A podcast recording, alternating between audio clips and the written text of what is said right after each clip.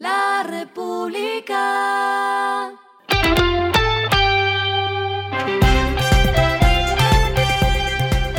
Al final de la jornada, esto es lo que debes saber sobre el comportamiento de los negocios, las finanzas y la economía. Las movidas de hoy fueron. El presidente de Ecopetrol, Ricardo Roa, se refirió tácitamente al anuncio de la Unión Sindical Obrera Uso de ayer, en donde rechazó los recortes en inversión para las áreas de exploración y producción. Abre comillas, hemos anunciado mantener unos niveles de inversión entre 5.600 millones de dólares y 6.500 millones de dólares al año en este plan que desarrolla Ecopetrol con las instancias de decisión. Este plan de inversión, como se ha anunciado a los inversionistas y al mercado, se va a mantener firme, aseguró Roa.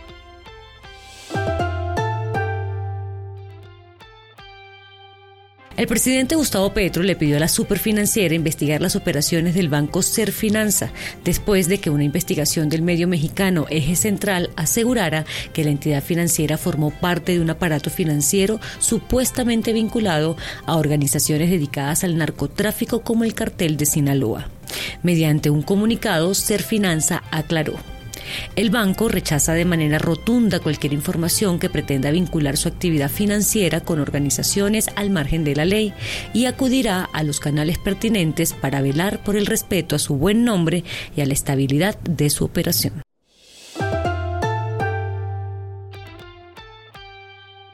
Protección presentó una alternativa para el mercado financiero que denominaron Solución Estructurada Acciones Estados Unidos Capital Protegido, con la que se busca que las personas puedan acceder al mercado accionario del país norteamericano. Lo que está pasando con su dinero.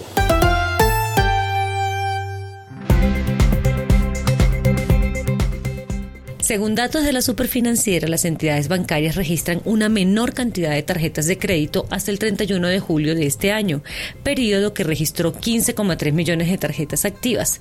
Esta es una cifra menor en comparación a enero, mes que cerró con 15,9 millones de plásticos.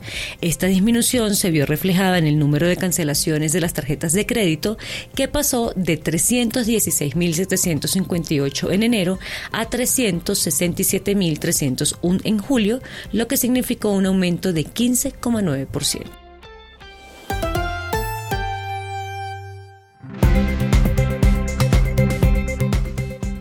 Los indicadores que debe tener en cuenta. El dólar cerró en 4.213,97 pesos, bajó 7,42 pesos.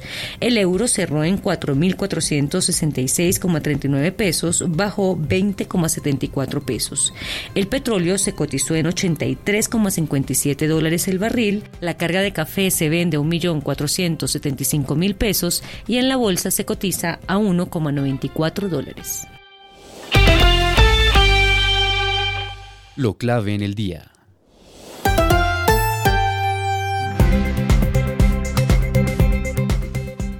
El presidente de la Central Unitaria de Trabajadores, la CUT, Fabio Arias, destapó las cartas que los trabajadores buscarán poner sobre la mesa en la discusión del salario mínimo para 2024.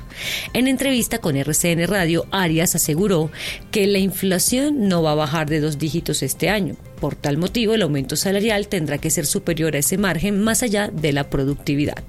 Esto porque hay unas deudas con los gobiernos anteriores que quedaron debiendo en la diferenciación que hay entre productividad multifactorial y la laboral. Así lo aseguró Arias. Y les tengo ñapa, y es el dato de recaudo de impuestos de personas naturales. El DANE señaló hoy que el recaudo sumó 19,66 billones de pesos para el año grabable 2022, superando las expectativas que tenían de 16 billones de pesos.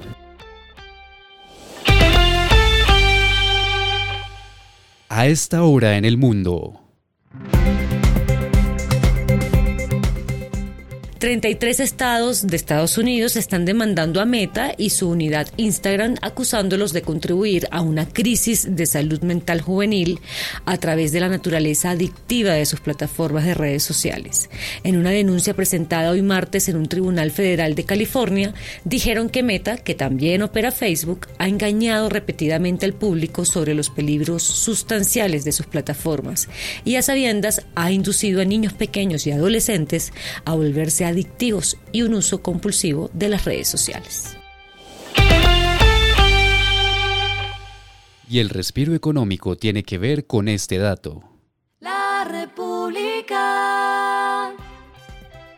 Este 27 de octubre a las 5 de la tarde se presentará el más reciente libro de la colección Bogotá Leer para Vida, una idea descabellada escrito por Humberto Pérez y Luis Daniel Vega. La obra, que será presentada en el paradero para libro para parque del Parque de los Hippies, se centra en la historia del rock en Bogotá desde 1957 hasta 1975. La República.